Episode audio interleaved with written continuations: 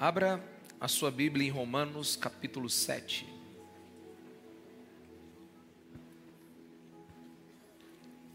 Vamos ler o texto de Romanos capítulo 7, do versículo 14 ao 25.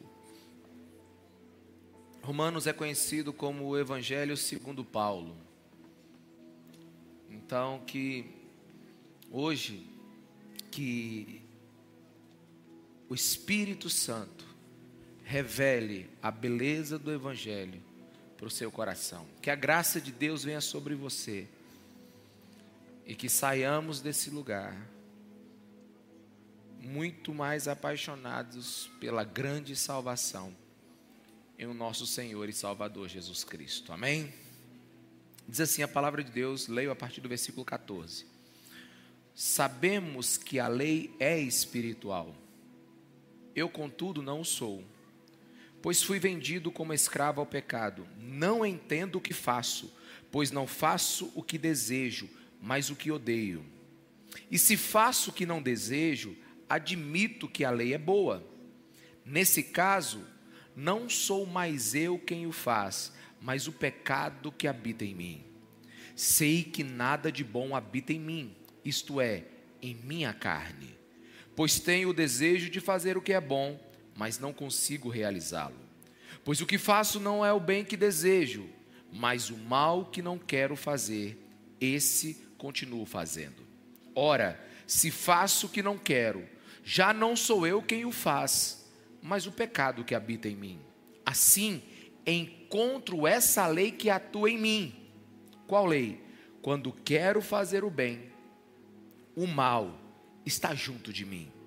No íntimo do meu ser, tenho prazer na lei de Deus, mas vejo outra lei atuando nos membros do meu corpo, guerreando contra a lei da minha mente, tornando-se, tornando-me prisioneiro da lei do pecado que atua em meus membros. Miserável homem que sou, quem me libertará do corpo sujeito a esta morte? Graças a Deus, por Jesus Cristo nosso Senhor, de modo que, com a mente, eu próprio sou escravo da lei de Deus, mas com a carne, da lei do pecado. Amém? Vamos orar mais uma vez. Espírito Santo de Deus, revela-nos a tua palavra. Fala conosco. Nos instrui, nos ilumina.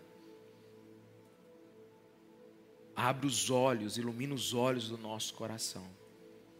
E que a gente veja Cristo com nitidez hoje, no nome de Jesus. Amém. Meus irmãos, aqui Paulo está narrando um conflito que ele enfrenta dentro de si. Aqui é uma narrativa de uma experiência do apóstolo Paulo. E nós cremos que é uma experiência após a sua conversão. Subimos nos ombros de gigante, como Agostinho, Calvino, Lutero, que também compreendem assim.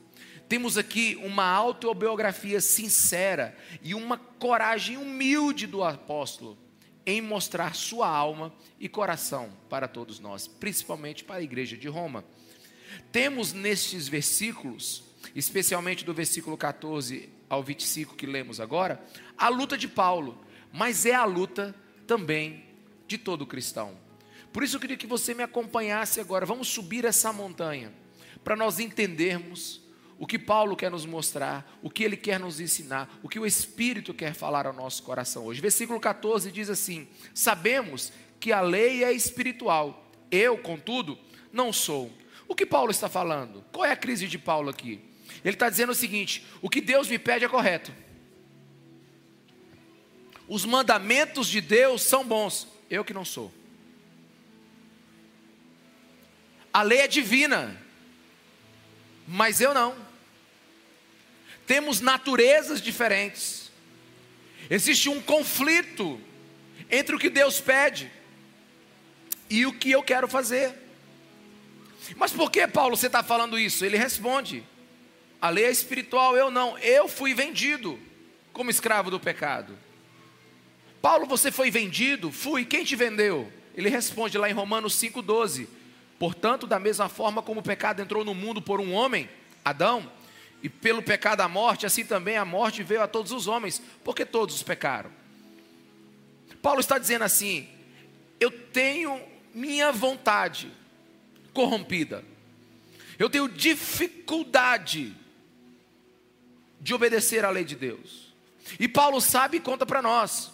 Ele deseja ardentemente viver uma vida santa, mas ele tem tristemente um inimigo incansável dentro dele. Ele sabe o que deve fazer, mas ele não consegue realizar. A lei é boa, mas ele não. Não falta intenção, falta capacidade. E Paulo começa a detalhar especificamente qual é o problema que ele está passando. Ele diz assim no versículo 15: Não entendo o que eu faço, pois não faço o que desejo, mas o que odeio. Paulo enxerga o problema, ele é um homem salvo. Versículo 14 diz que ele ama. Versículo 22 diz que ele, ele tem prazer na lei de Deus. E no versículo 14 diz que ele sabe que a lei é espiritual. Só que ele não entende algo a respeito dele. Ele decide fazer uma coisa, mas faz outra. E eu me pergunto se essa talvez não seja a sua experiência. Talvez se essa não seja a sua luta. Se esse não seja o drama da sua vida. Tenho pensamentos corretos, tenho desejos corretos, mas me pego fazendo o que odeio. Na minha cabeça eu organizo tudo, vou em frente, mas quando eu decido fazer o que eu quero, faço o que eu não quero, e o que eu não quero que eu faço, eu odeio, e eu me arrependo do que eu fiz, tá bom? Ele está dizendo isso. Ele está dizendo que ele queria ir sem resistência para a vontade de Deus, mas alguma coisa o prende. Isso não significa que Paulo não faz nada certo, não. Significa que alguma coisa está errada com ele. E aqui a gente precisa começar a entender o que, que a palavra de Deus quer nos ensinar. Paulo é salvo, ele foi justificado, declarado justo, mas o processo de santificação na vida dele estava apenas começando, como na nossa. Embora a gente tenha conhecimento da vontade de Deus, o pecado ainda consegue espaço dentro do cristão. Só que tem um detalhe: Paulo odeia isso. Quantos estão aqui? Ele odeia isso. Ele não consegue conviver com isso. Ele quer fazer o que é certo, mas não consegue. Eu sei que o, exemplo não é muito bom, é meio tosco, mas é, mesmo, é mais ou menos a, a, luta do Bruce Banner com o Hulk, dentro dele. Ele precisa evitar que aquele monstro o atrapalhe. E ele diz assim: o que eu quero fazer, eu não consigo. No versículo 16 ele diz assim: E se não faço o que não desejo, eu admito que a lei é boa. Como é que a lei pode ser boa se ela me diz que eu faço o que odeio? É muito simples aqui. Quando é que uma lei é boa, meus irmãos? Quando ela é justa. Se alguém mata e a lei diz que matar é crime, então ela confirma e condena o erro de quem cometeu. Paulo está dizendo: eu odeio o que eu faço, mas a lei é boa, porque ela me mostrou que o que eu faço está errado. É o que ele diz em Romanos 7,7. O que diremos então? A lei é pecado? De maneira nenhuma. De fato, eu não saberia o que é pecado a não ser por meio da lei, pois na realidade eu não saberia o que é cobiça se a lei não dissesse: não cobiçarás. Paulo está dizendo assim: sem orientações claras de Deus, eu não saberia o erro. Sem a lei, eu não saberia o certo ou o errado. Em suma, Paulo está dizendo o seguinte: sem a lei, eu estaria pecando, sem saber que estaria em pecado. Então a lei mostrou para ele uma coisa muito difícil: que ele era uma pessoa má. E no versículo 17 ele diz assim: Neste caso, não sou mais eu quem o faz, mas o pecado que habita em mim. Sei que nada de bom habita em mim, isto é, em minha carne, porque tenho o desejo de fazer o que é bom, mas não consigo realizá-lo. Paulo aqui repete a sua angústia, mas revela algo mais profundo. Vem comigo, sobe comigo. Ele está dizendo assim: nada de bom existe na minha carne. Bem, se Paulo é salvo, alguma coisa de bom existe nele, mas não veio dele. O problema aqui é que quando a gente diz que não existe nada de bom no ser humano, isso traz uma certa revolta em muitas pessoas. Porque Paulo está dizendo: o problema da humanidade não é externo, é interno. O pecado não tem origem do lado de fora, ele habita em mim, ele está dentro de mim. Por isso que o Evangelho difere de tantas filosofias desse mundo. Por exemplo, o positivismo de Augusto Conte, ele está errado. Ele diz assim: a solução do mundo é melhorar o índice de desenvolvimento humano, é a educação, é a alfabetização. Bem, meus irmãos, não é. O problema do mundo é a sua condição pecadora antes de mudanças sociais, precisamos de uma mudança de natureza. Antes que o lado de fora fique bom, precisamos que Deus mude o lado de dentro. E esta é uma pedra de tropeço do Evangelho. Por quê? Porque quando você diz que o pecado é uma doença congênita, que você nasce com ele. Muitas pessoas que se acham boas, que não precisam de salvação, se sentem ultrajadas. E aqui a gente tem que encarar esse fato. Às vezes falar isso é uma ofensa. A humanidade não só comete pecados, a humanidade é escrava do pecado. A natureza humana está infectada pelo pecado. Não apenas cometemos erros, tem algo muito de errado dentro de nós.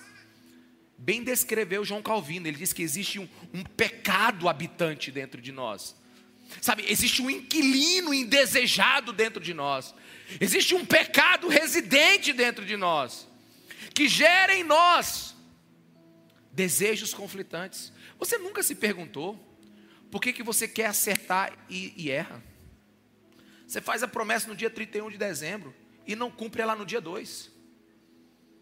Você diz assim: Eu vou agora mudar, eu vou crescer, eu vou é, viver para a glória de Deus, e de repente você recebe, sabe, meio que um, um, alguma coisa te segura, um empurrão para trás. Freud, ele diz que a gente tem vários eus, ego, superego, aí vai embora. Mas a Bíblia é muito mais cirúrgica ela diz que nós somos seres sequelados, de desejos perturbados. Meus irmãos, o homem não é um ser neutro. Tipo assim, nasceu puro. E aí ele foi se corrompendo com o passar dos anos. Não. É totalmente ao contrário. O homem com a sua impureza que contaminou todo o mundo. E essa é uma verdade sobre Paulo e sobre todos nós. Pastor, por que, que você está dando tanta ênfase no pecado hoje? É porque se você não entender de onde Deus te tira, você nunca vai valorizar o Evangelho de Jesus Cristo de Nazaré. antes do Evangelho ser uma boa nova, ele é uma péssima notícia. Quando é que é uma boa notícia, meus irmãos? Quando é que uma boa notícia chega? É quando você está numa situação ruim, e então chega o escape. Então, o que eu tenho para te dizer hoje é que você e eu somos incapazes de viver como deveríamos que cansamos de lutar para fazer a vontade de Deus. E que Deus quer nos mostrar hoje que somente pelo poder do Evangelho é que nós somos salvos. Sabe, na verdade, eu queria que hoje que Deus te derrotasse. Eu queria hoje que o culto hoje fosse o culto da derrota. Aleluia, irmão. Alguém está feliz aí? Pastor, o nome dessa igreja é Esperança. É Esperança. A minha esperança é que você saia derrotado daqui hoje. A minha esperança é que você saia daqui hoje. Meu irmão, não é só eu que vou ficar sem dormir hoje, pelo amor de Deus. Sabe, eu quero que você saia daqui pensando na profundidade do que o pecado fez em nós e da absurdidade que Deus fez nos salvando. Porque quanto mais derrotado você sair daqui, menos orgulhoso você será e mais humilde para ouvir da palavra de Deus. Versículo 19, Paulo ele diz assim: Pois o que eu faço não é bem o que desejo, mas o mal que eu não quero fazer, esse eu continuo fazendo. Ora, se faço o que eu não quero, já não sou eu quem faz, mas o pecado que habita em mim. Assim, encontro esta lei que atua em mim. Qual é a lei que ele encontrou? Quando quero fazer o bem, o mal está junto a mim. É mais ou menos assim. Paulo diz assim: Eu vou fazer o bem. Eu vou fazer alguns planos aqui agora para me agradar a Jesus. Eu vou, eu vou viver para a glória de Deus. Eu vou subir agora no meu, no meu status espiritual. Então, quando ele pensa isso, uma lei puxa ele para baixo. O pecado age sobre o cristão, assim como a gravidade. Sabe, Paulo está dizendo assim: eu, eu acho maravilhoso porque estava conversando aqui antes com, com Gauss, como a igreja de Romanos deve ter entendido isso com mais facilidade, porque a gente hoje precisa de uma exposição para entender isso. Só foi uma carta para a igreja. Quantos estão me entendendo? Diga amém. A gente hoje está tão acostumado com uma mensagem, né? É, chazinho, água com açúcar, né? Que a gente perdeu a, a profundidade do Evangelho. Paulo está enviando uma carta para Roma e diz assim: olha aí o que, que vocês são, olha o que nós somos. Né? E essa carta está dizendo para eles assim: vocês vivem desejos conflitantes, vocês querem saber porque vocês não conseguem fazer a vontade de Deus, porque apesar de vocês terem a lei, vocês ainda não conseguem viver de acordo com Deus, por quê? Porque Deus e vocês têm natureza diferente, Deus diz o que é bom, mas vocês querem o que é mal, esse é o nosso problema, é o pecado. É como se Paulo dissesse dizendo assim: sabe, nesse drama da minha vida tem alguém que bagunça tudo. Sabe, ele diz que existe uma lei que quando ele quer fazer o bem, não consegue, o mal se aproxima dele. O que, que é isso, irmãos? O pecado é como um é como um animal feroz que mora dentro de nós. Ele parece estar dormindo, mas ele fica vigiando, esperando para agir quando você se prepara para fazer o bem. E é por isso que no versículo 20 ele diz assim: Não sou eu quem faz, mas o pecado que habita em mim. Aqui não é fuga de responsabilidade. Aqui não é declarando que ele não é culpado. Não, mas aqui é, é afirmar sua incapacidade. Eu não consigo vencer sozinho. Até porque o cristão, ele vive em duas eras. Presta atenção no que eu vou te explicar agora. O cristão vive em duas eras duas eras ao mesmo tempo: o já e o ainda não. O que, que é o já? Sou salvo, aleluia. Sou salvo, justificado por Cristo Jesus, mas ainda não fui glorificado. Ou seja, eu sou salvo, mas ainda estou nesse corpo. Eu sou salvo, mas ainda preciso lidar com o pecado. A salvação está resolvida. Quantos estão me entendendo? Diga amém. O conflito ainda não. A lei de Deus guerreia contra a lei da nossa carne. Então ninguém, enquanto não for glorificado, avança tanto na vida espiritual que não enxergue o seu próprio pecado. Se algum dia você falar assim, eu acho que eu estou acima da média espiritual, hoje, hoje eu estou assim, eu estou muito espiritual hoje. Nossa, eu estou me sentindo assim super espiritual. Eu acho que eu estou super espiritual mesmo.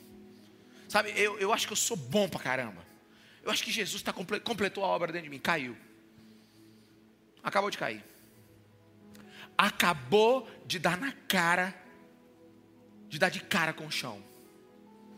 Porque a experiência bíblica e a minha, e a de todo cristão, diz que vivemos em guerra. Ele diz no versículo 22: No íntimo do meu ser tenho prazer na lei de Deus. Que coisa linda! Eu gosto demais da lei, eu, eu tenho prazer nela, ela, ela, ela, ela é incrível, a vontade de Deus é maravilhosa. Mas vejo outra lei atuando em meus membros, guerreando contra a lei da minha mente. Você consegue ver aqui, essa palavra guerrear no grego é um exército sendo formado no campo de batalha. O que, que Paulo está dizendo? Eu sei o que eu devo fazer, mas quando eu decido fazer, um exército se levanta contra mim. Sabe, existe um conflito dentro de um cristão. E essa é a verdadeira batalha espiritual. A verdadeira batalha espiritual é o Espírito de Deus te chamando para fazer o que é bom e a sua carne te impulsionando para fazer o que é errado. A vontade de Deus é boa. Só que agora a gente descobriu algo. Tem um pecado querendo nos dominar o tempo todo. Por isso, deixa eu te dizer uma coisa: não seja um cristão ingênuo. Não existe esse negócio de servir a Jesus sem resistência. Ó, oh, pastor, eu, olha, pastor, a minha vida espiritual, eu estou em paz, é tão boa. Sabe, eu não, vivo, eu não vivo essa guerra que está bem aí, meu irmão. Dobra teus joelhos e vá orar. Tem alguma coisa errada. Porque não é possível que depois que Deus entrou na tua vida não tem algo para consertar. Vamos lá, tem alguém aqui? Não é possível. Meus irmãos, todas as nossas faculdades precisam lutar para se comprometer com Jesus e a sua obra. A vida do cristão é como um jardim que precisa de cuidado diário e intenso. Vamos lá. Alguns poderiam dizer, pastor, mas isso, olha, eu estava até pensando em ser crente hoje, mas agora quando o senhor me avisou disso tudo aí, que guerra é essa? Pastor, é assim mesmo? Eu digo, é. Então, Ser crente é mais ou menos como estar tá na faixa de Gaza, é, irmão. Tem que estar tá na luta. Não, pastor, eu estou agora, fiquei em dúvida. Deixa eu te explicar uma coisa rapidinho aqui. Você quer saber o que é realmente difícil? Não é ficar lutando contra o pecado, é ser escravizado por ele. É melhor ser livre lutando do que ser escravo de mãos atadas. Você sabe o que é pior do que ficar lutando contra o pecado? É o pecado ser o seu proprietário.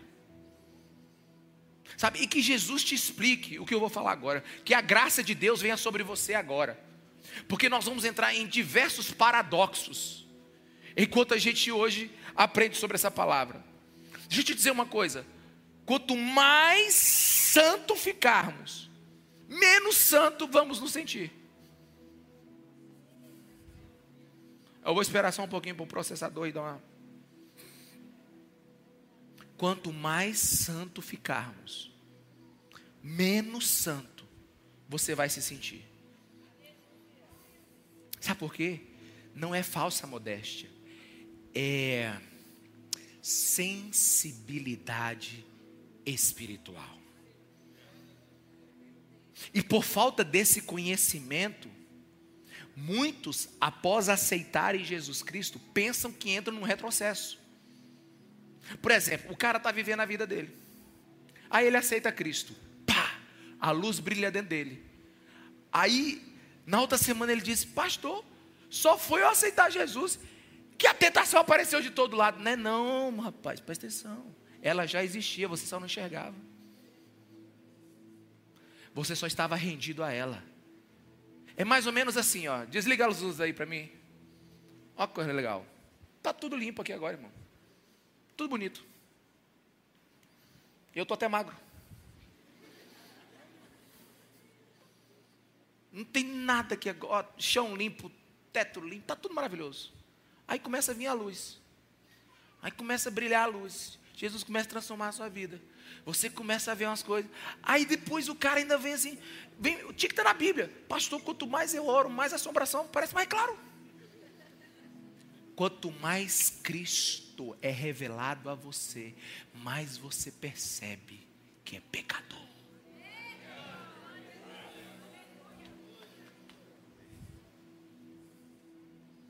Quando a verdade acontece na nossa vida, a percepção sobre o pecado é descortinada. E quando você começa a enxergar o pecado que habita dentro de você, deixa eu te dizer o que, que o pecado vira: vira um animal ferido. Ele vem para cima de você com todas as forças. Fala para a pessoa que está do seu lado: a batalha é maior para aqueles que forem iluminados. Aleluia. Vamos lá. Vamos lá. Vamos lá. Eu pensei que eu ia ter paz, pastor. Não, a gente tem paz quando a gente escolhe um lado o lado do pecado. Você vai ter paz. Mas quando você tem o Espírito Santo de Deus morando dentro de você, e ainda você está nessa casa aqui, chamada corpo, deixa eu te dizer, vai haver guerra todo cristão genuíno vive uma guerra civil instalada dentro do seu peito. Vocês deram glória a Deus, tá vendo? Olha como é que crente é um bicho doido. Glória a Deus, mas é porque você sabe que isso é certo. Você sabe que isso é certo. Você está reconhecendo essa experiência de Paulo na sua vida. Existe uma guerra. Ruim é quando você não sabe que está na guerra, porque o primeiro que morre é o que, é o desavisado. É o que não sabe que está lutando. Meus irmãos, deixa eu dizer uma coisa. Na justificação, onde nós somos declarados justos lá na cruz de Cristo, fomos libertos da culpa do pecado. Na santificação, a gente está sendo liberto do poder do pecado. Mas somente na glorificação é que a gente vai ser salvo da presença do pecado. Então a gente vai viver nessa tensão. Então a gente chega na conclusão mais clara possível do apóstolo. Versículo 24: Miserável homem que eu sou, quem me libertará do corpo sujeito a essa morte. Sabe, é um grito de paixão, é uma declaração cheia de emoções, sentimentos, é uma declaração cheia de percepção, sabedoria, discernimento, de que para o homem é impossível vencer o pecado. Paulo está dizendo assim: quem vai me livrar dessa morte? que está aqui nesse corpo. Muitos alegam que Paulo está fazendo uma referência a Etruscos, um rei dos Etruscos, Mesêncio, porque ele pegava os seus prisioneiros vivos e amarrava cadáveres mortos, é claro, né? Cadáveres em decomposição em cima deles. E, e, e, e então aqueles cadáveres iam apodrecendo em cima daquelas, daqueles prisioneiros até matá-los. Acontece que essa, essa referência ela não é tão profunda quanto a de Paulo. Paulo está dizendo que o pecado não vem de fora, ele está dizendo que o pecado está dentro dele. A velha natureza está dentro dele. Meus irmãos, somos filhos de Adão, uma massa falida, miserável homens que somos, mulheres que somos. Quem vai nos livrar de morrer por causa do nosso pecado? E sabe, e tiraram essa palavra da igreja.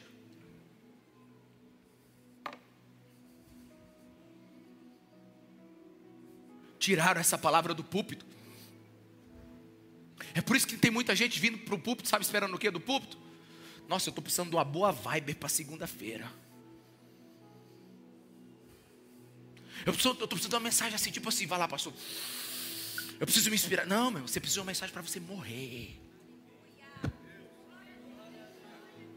Você precisa de uma metralhadora espiritual que mate esse Adão desgraçado. Ou pelo menos que amarre ele. A força está dentro de você. Não, o que está dentro de você é a morte. Nossa, pastor, eu estou super bem. Nossa, eu estou tão animado com essa mensagem de hoje. Deixa eu te falar uma coisa, meu irmão. Se você não souber o tamanho da sua perdição, você nunca vai valorizar o tamanho da cruz de Cristo.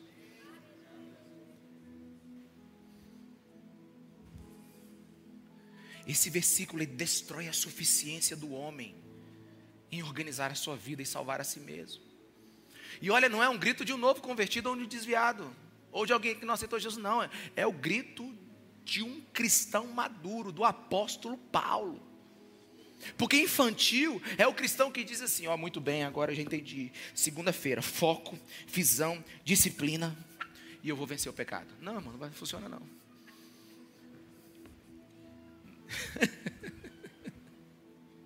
eu já decidi. Sabe, é igual aquela mensagem. Davi enfrentando Golias, as cinco pedras de Davi. Vou pregar sobre você agora. As cinco pedras de Davi: foco, disciplina, visão. Não, irmão, não adianta nada essas coisas. Isso não é o Evangelho. Isso não. Sabe, as pessoas estão indo ao Velho Testamento para tirar lições morais. Deixa eu te falar, a Bíblia tem um enredo. Desde Gênesis a Apocalipse, só tem um assunto na Bíblia: Deus, através de Jesus Cristo, vindo salvar os filhos rebeldes. Essa pessoa que diz assim, ah, eu vou, eu vou me dar bem, eu, vou, eu resolvo. Deixa eu te falar, em pouco tempo está exausto. E ele cai exatamente no pecado que ele evita. Alguém está me entendendo aqui, meus irmãos? É exatamente. Ele diz assim, eu vou, eu estou mirando, não vai. No que ele quer evitar, ele cai. Sabe por que o homem, para se livrar do pecado sozinho, é semelhante a um homem preso na areia movediça. Quanto mais ele luta, mais rápido ele afunda. Para lançar luz no que eu estou dizendo, uma linda poesia do século XIV, de John Donne, ele diz o seguinte: Golpeia meu coração, Deus trino e uno, pois até agora tu apenas tocas, respiras, brilhas e procuras curar. Para que eu me levante e resista, Deus, derruba-me e dobre-me. Use tua força para quebrar-me, golpear, golpear-me, queimar-me e renovar-me. Eu, como cidade usurpada, a outro era devedor esforço-me para reconhecê-lo, mas é inútil. A razão, teu vice-rei dentro de mim, teu vice-rei dentro de mim, deveria me defender, mas é cativa e se mostra fraca e insincera. No entanto, te amo, Deus, eternamente, e almejo ser amado por ti, mas estou comprometido com teu inimigo divorcia-me, desamarra-me e rompe esse nó outra vez. Conduz-me a ti, aprisiona-me, pois eu, a menos que tu me catives, jamais serei livre. Se Deus não vir sobre você, você não vai vencer. Se o Evangelho e a graça de Jesus não te tocar, você não consegue se salvar. Ética cristã não salva. Quem salva é Jesus Cristo. Tem muita gente que diz assim: olha, mas eu faço tudo certinho, eu cuido da minha família, eu sou fiel ao meu cônjuge, eu cuido dos meus filhos, eu pago meus impostos. Deixa eu te falar, ética cristã não salva. Quem salva é Cristo. E só o miserável que pode ser salvo, porque só o miserável que sabe que está perdido. Pastor, então não há livramento? Claro que há. Mas não dentro do homem, fora do homem. Não dentro de Paulo, mas fora de Paulo. Eis aí a glória do Evangelho. Depois dessa luta, dessa tormenta, dessa tensão, Paulo então sabe, sabe o que? Miserável homem que sou, quem pode me livrar? Dessa morte, ele diz: graças a Deus por Jesus Cristo, nosso Senhor, no versículo 25. Paulo desce ao mais profundo abismo de sua alma, mas agora ele sobe ao mais alto lugar do céu. Paulo está dizendo: Eu sei quem eu sou, mas eu sei mais quem é Jesus.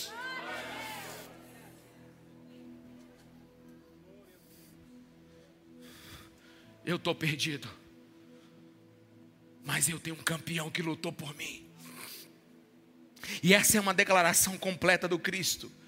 Jesus Cristo, nosso Senhor, Jesus Salvador, Cristo ungido, Senhor, governante, proprietário. Paulo está descrevendo a experiência de todo cristão. Agora fique atento, eu te pergunto: essa experiência é sua? Você a tem? Porque uma pessoa sem Cristo não vive nessa tensão. Claro que uma pessoa sem Cristo sabe o que é pecado, mas ele não sabe que é pecador. O pecado não incomoda. Pelo contrário, muitos estão se ofendendo com essa mensagem. E se a graça de Deus não vier sobre você hoje e agora, nada do que eu estou falando fará sentido para você. E vivemos no tempo do óbvio. O óbvio precisa ser falado. Deixa eu te falar uma coisa. Não somos o resultado de mudanças aleatórias e mutações genéticas. De recombinações de genes e acidentes cromossômicos. Nós não somos nada que evoluiu. Fomos criados. Somos resultados de uma ordem existencial de Deus. E por que você está dizendo isso, cara? Porque se você foi criado, Deus é seu proprietário. Ele pode decidir o que quiser sobre você. Ele é seu dono por direito de criação. Mas isso ofende. Ofende os corações humanos que pensam obstinadamente apenas em si mesmos, como bons e autossuficientes. Essa ideia de que o homem precisa obedecer a Deus, que precisa reconhecer o senhorio de Deus, sabe? Ela é escandalosa para o século 21, sabe? Você falar que, que a humanidade é rebelde, sabe? É você gerar revolta no coração dessa pessoa. Mas isso é óbvio, porque antes de Cristo quase nada sabemos sobre nossa corrupção moral. Se a graça não vier sobre você, você acha que você é o melhor das pessoas. E que chegando, basta uma melhoradinha aqui, na carcaça que Deus vai te receber no céu. Deixa eu te falar uma coisa: o inevitável vai acontecer. Você vai dar de cara com aquele que é santo, santo, santo. Então, quando o cristão é salvo, ele tem uma perfeita, sabe, ele tem um discernimento sobre a sua miserabilidade.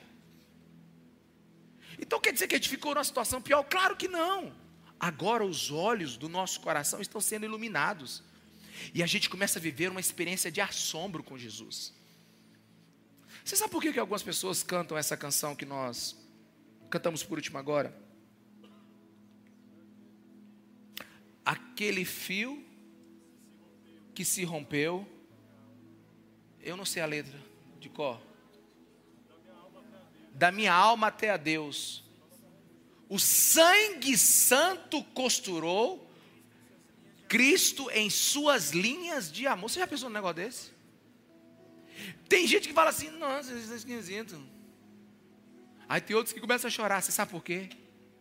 Porque esses que choram foram banhados na graça. E quem está cheio da graça adora. Um cristão cheio de graça, ele adora. Ele dignifica aquele que o salvou. A, a única diferença de reverência nesse lugar aqui é pelo nível de conhecimento de quem é Jesus Cristo de Nazaré. Uns vêm inadvertidamente aqui, Sabe, eu só tenho 46 anos, mas se eu tivesse 64, eu diria para uns assim: ó, ei, fecha esse celular aí. Mas não, só uns 46. Tem uns que ficam inadvertidamente no culto. Não vieram para cultuar, vieram para, sabe, passar uma cal na sua consciência moral. Para chegar na segunda-feira não culpando a si mesmo porque não foi na igreja no dia de domingo. Mas o cristão não. O cristão, ele ele adora. Ele sabe a, da profundidade de, da sua perdição e o alcance absurdo do sangue de Jesus Cristo derramado naquela cruz. Ele sabe que ele é santo porque foi salvo. Ele sabe que ele é santo porque foi justificado, não porque é bom. É como Lutero disse que nós somos santos pecadores. Ou seja, um dia fomos exclusivamente pecadores. Um dia seremos exclusivamente santos. Mas até lá, a gente vive na tensão. E isso não é motivo de desespero, pelo contrário, é a prova de que nós ingressamos no caminho da santidade e apontamos para a era vindoura. Esse texto não é a descrição de um fracote, de um homem de palha, mas é a experiência pessoal de uma alma que quer agradar a Jesus Cristo de Nazaré e só sabe que isso é possível por causa da graça de Deus. O próprio Paulo descreve uma outra, uma outra experiência dele. Em 2 Coríntios, no capítulo 12, ele fala que orou por três vezes para que um espinho na carne dele fosse retirado, para que um pecado dele fosse vencido, para que ele, ele, ele pudesse sair daquela luta terrível que ele estava vivendo. Nós não sabemos que espinho é esse. Mas você lembra qual é a resposta de Jesus? No versículo 9: A minha graça te basta. Mas Senhor, eu ainda sou frágil. Ele diz: Exatamente. O meu poder, minha graça, meu poder, graça é poder na fraqueza. Quantos estão me entendendo? Diga amém, meus irmãos. A minha força, Paulo, vai brotar da sua fraqueza. Não é você que vence, sou eu que venço por você. Você consegue entender o que o nosso Senhor está falando para Paulo? Jesus, você vai me ajudar? Sim, vou te ajudar. Eu não consigo vencer esse pecado. Eu sei. O Senhor vai, vai, vai, vai acabar com o pecado? Não. Eu vou te dar graça. Senhor, o Senhor vai resolver o meu problema? Eu digo mais ou menos. Como é que o senhor vai fazer? Eu vou te dar mais graça do que problema. Eu vou te dar mais graça do que problema. Eu vou derramar a minha graça sobre você. Eu vou te encher da minha presença. E então, na minha força, você vai viver. Então, na minha experiência, eu confirmo essa palavra. É assim que um cristão Vive. Pastor, eu vou ter que experimentar derrota todas as vezes? Não. Eu vou ter que carregar esse pesadelo nas minhas costas? Não. Minha libertação nunca virá? Não. Mas como ela virá?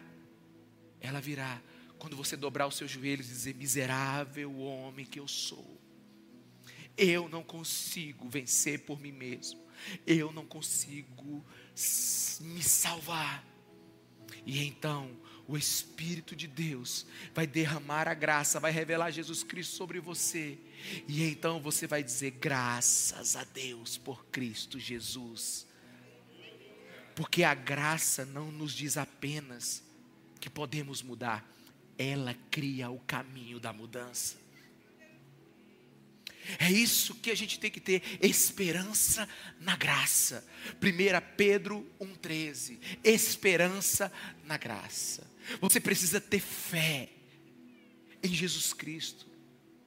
A maior função da fé, meus irmãos, é receber a graça de Deus. Aleluia. Então há dois gritos aqui. John Stott, ele diz isso com muita clareza. Há dois gritos que emana de um coração redimido, lavado pelo sangue de Jesus. Miserável homem que sou, quem me libertará do corpo dessa morte? Quem me liberará do corpo sujeito a essa morte? É o primeiro grito, mas o segundo vem logo em seguida. Graças a Deus por Cristo Jesus. Essa é a verdadeira vida cristã. O primeiro grito termina numa pergunta, numa, numa interrogação: Quem me livrará? O outro termina numa exclamação: Jesus Cristo, nosso Senhor. Mas a pergunta que requer resposta hoje à noite é: Você reconhece essas palavras na sua vida? Miserável homem que você é, miserável mulher que você é, você reconhece isso dentro de você? Porque se você tiver isso dentro da sua alma, se essa angústia está dentro de você, se essa guerra civil está dentro de você, se essa tensão está dentro de você, deixa eu te falar uma coisa, ouça-me com todos os seus ouvidos. Cristo é seu. Cristo é seu. Porque somente o homem que primeiro vê a Cristo, verdadeiramente vê a si mesmo. Quanto menos conhecimento sobre Jesus, menos conhecimento você terá de você mesmo a essência do autoconhecimento é conhecer a Jesus. E que o Espírito Santo de Deus te explique o que eu vou dizer agora. Eu só posso ficar calmo pelo fato de eu não estar tranquilo com o pecado que habita em mim.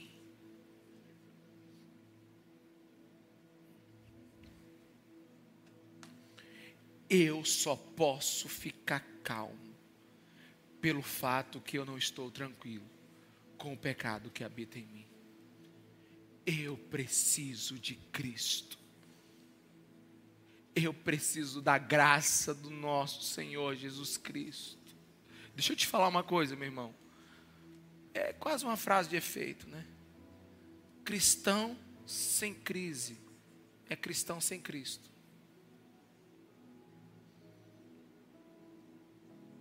Estou tranquilo demais, pastor. Eu não estou entendendo nem o que você está falando aí. Pois é, isso é um perigo para a sua alma. Porque a grande diferença. Porque assim, meus irmãos, como é que eu explico isso, Jesus? Qual a diferença entre o crente que peca e o perdido que peca? Qual a diferença? O salvo que peca e o perdido que peca. A diferença é que o salvo se coloca ao lado do seu querido Jesus contra o pecado. O perdido se coloca ao lado do seu pecado contra Jesus. Um resiste, o outro se dobra. Pastor, isso é um exagero para mim. Estão exagerando aí, pastor. Eu não, eu não vivo assim, não. Deixa eu te falar uma coisa. Dobre seus joelhos. Porque você foi alvo dessa maldita pregação antropocêntrica. Aquela pregação que não ataca o Adão dentro de nós. Pelo contrário, ela, ela, ela, ela serve como whey protein para o eu pecador. Mas, meus irmãos, hoje eu oro para que a graça de Deus te afogue, para que você veja Cristo, para que você saiba o valor de um culto ao Senhor, para que você saiba o quanto custou para Cristo ter uma igreja que o adore. Para que a gente dê valor à grande salvação que Deus desenhou desde Gênesis para nós até agora. Porque se você não entender isso, você nunca vai entender João 3,16.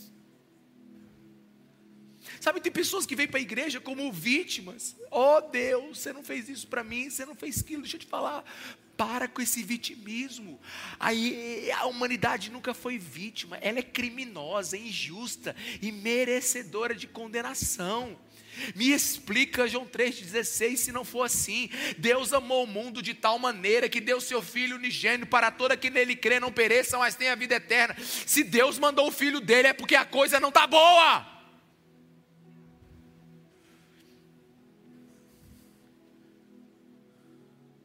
Alguma coisa deve estar muito errada para Jesus Cristo ter morrido naquela cruz. Alguma coisa tem que estar muito errada na alma do homem. Para Deus se tornar homem e morrer no nosso lugar. Para de procurar mensagem que afaga teu ego. Procura mensagens que metralhem esse homem velho, esse Adão velho dentro de você. Porque se você não está lutando, é porque você declarou um cessar-fogo contra o pecado, você já fez acordo com ele. Mas se você é daqueles que agora está assim, Jesus, me ajuda. Você pode abrir a sua Bíblia em Romanos 7, 25 e dizer: graças a Deus por Jesus Cristo, meu Senhor.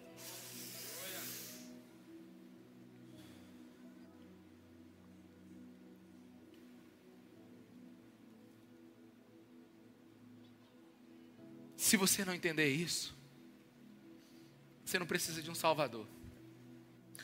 Você precisa de um conselheiro só. Mas se você não entender isso, o que você vai fazer quando chegar o dia do julgamento? Para quem você vai apontar no dia do seu julgamento? Porque será inevitável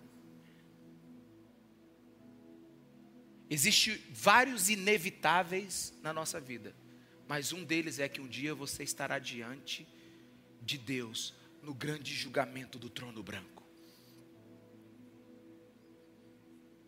Então você vai chegar para Jesus e vai dizer assim, ou vai chegar para Deus e vai dizer assim: Ó, Deus, eu paguei meus impostos. Ó, a minha frequência aqui na igreja. Ó os meus valores morais. Ei, você vai estar diante daquele que é santo, santo, santo. E que quando ele julgou Jesus, ele procurou cada pensamento e motivação lá no âmago do Cristo e não encontrou falta nenhuma nele. Então, se você chegar no trono branco sozinho, você será julgado pelos seus próprios atos. Mas como é que um cristão salvo pela graça, com a fé somente em Cristo, vai chegar no, no julgamento do trono branco? Ele vai chegar tranquilamente. Caio, vem cá, Caio. Ele vai chegar tranquilamente Pode vir já ao Ministério Louvor. E vai dizer assim: Deus, não olha para mim,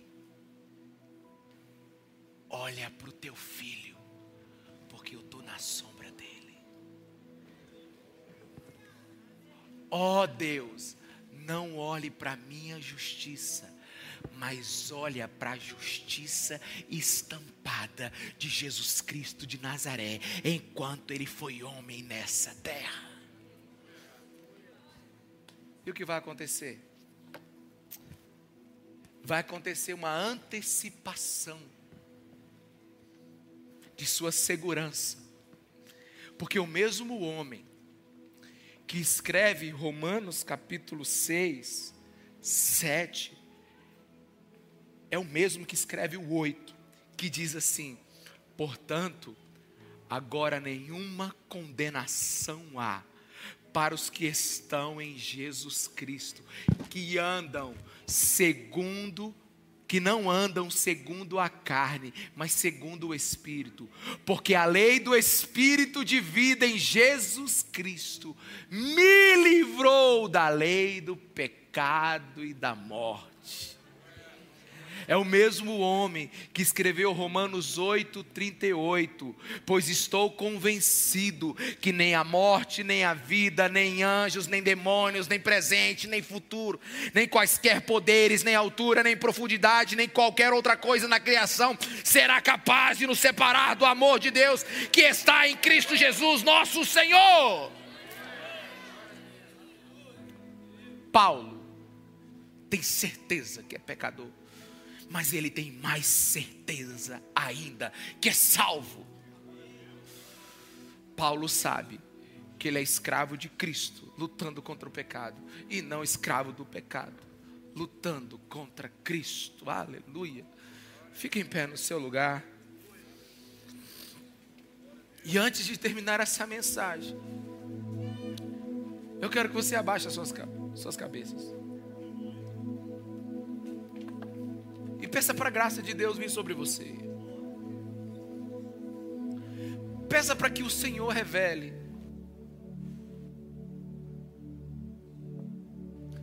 Pede para que o Senhor revele. Quem é Jesus para você? Peça para que o Espírito Santo de Deus revele o Filho. Meus irmãos, o nosso assunto é Jesus, é tudo sobre Ele. Ele nos libertou do Egito das nossas almas, reteve as águas para nossa libertação, abriu o mar do nosso coração e nos guiou para Deus. Você está entendendo? Tudo do velho aponta para o novo pela fúria do amor de Jesus. Por causa da fúria do amor de Jesus. Deus entra no nosso Egito, nos pega pela mão e nos leva para a terra prometida. E essa luz, ela está aqui hoje. A luz dos homens. Você pode ver a sua glória ele é a imagem do Deus invisível. Ele é a beleza de toda a criação. Se seu coração bateu agora é porque ele deu ordem. Nós não queríamos o amor dele, nós não pedimos a sua graça, mas ele espontaneamente nos amou quando nós ainda éramos pecadores. E quando a gente pensava que ele era um pobre coitado numa cruz, ele era o rei da glória, salvando pobres coitados que se achavam deuses. Enquanto a carne dele era rasgada, o céu era aberto novamente, para que o ser humano pudesse retornar para a glória de Deus. Enquanto ele estava morrendo, ele nos deu o direito de gritar: ó oh morte, Onde está a sua vitória? Onde está o seu aguilhão? Ele suportou a ira de Deus, ele desmoralizou as trevas. Ele foi sondado no mais, no mais íntimo do seu coração e foi declarado santo. Bem-aventurados os que creem nessa notícia, felizes os que acreditam no precioso Evangelho de Jesus Cristo. Graças a Deus por Jesus Cristo, o nosso Senhor. Vamos adorá-lo. Fecha teus olhos e vamos adorá-lo.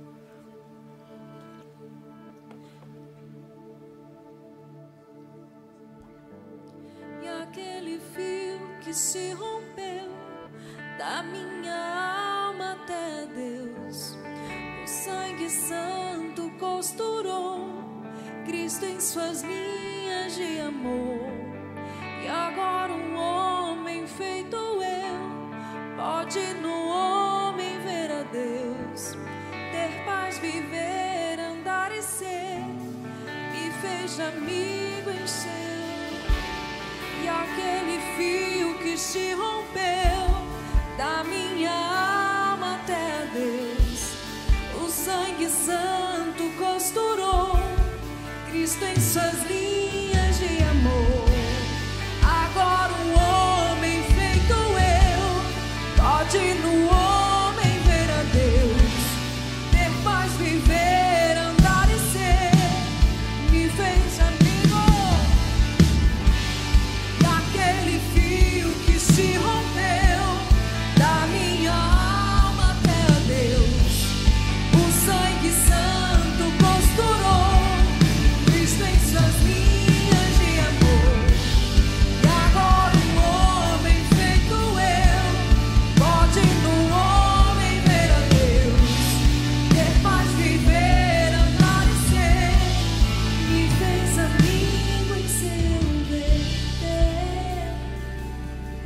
agora a gente tem paz com Deus. A inimizade entre o homem e Deus foi retirada. E nós temos paz com Deus. Paz em Jesus Cristo. Deixa eu te falar uma coisa. A minha oração hoje não é para que você receba Jesus Cristo, mas para que Deus te receba. O que eu quero dizer? Que a graça dele venha sobre você agora. Que a graça dele seja derramada sobre você agora. Que a graça dele mostre quem você é e quem Jesus Cristo é. Para que você saia desse lugar cheio da convicção de que foi salvo pela graça. Que Deus mergulhou no abismo do nosso pecado e nos arrancou de lá pelo poder do teu sangue. Se isso não é uma realidade para você, dobre seus joelhos e só levante salvo. Peça graça e misericórdia, porque o inevitável acontecerá. Que a graça do Senhor esteja sobre a sua vida, que o amor de Deus, que a graça do nosso Senhor Jesus Cristo, a comunhão do Espírito Santo esteja sobre nós. E eu quero te pedir agora, Senhor, que a gente saia deste lugar mais pesado com a revelação do Evangelho sobre nossas costas. Que nós saiamos desse lugar cheios do Seu amor, Jesus. Que saiamos desse lugar aqui, Senhor, imprensados pela graça de Jesus Cristo de Nazaré. E que nessa semana, revelação sobre revelação de quem Tu és, seja dada a nós. Visita-nos como igreja, visita-nos, Senhor, e nos mostra, Espírito Santo, quem é Jesus Cristo, para a glória de Deus Pai. Aleluia.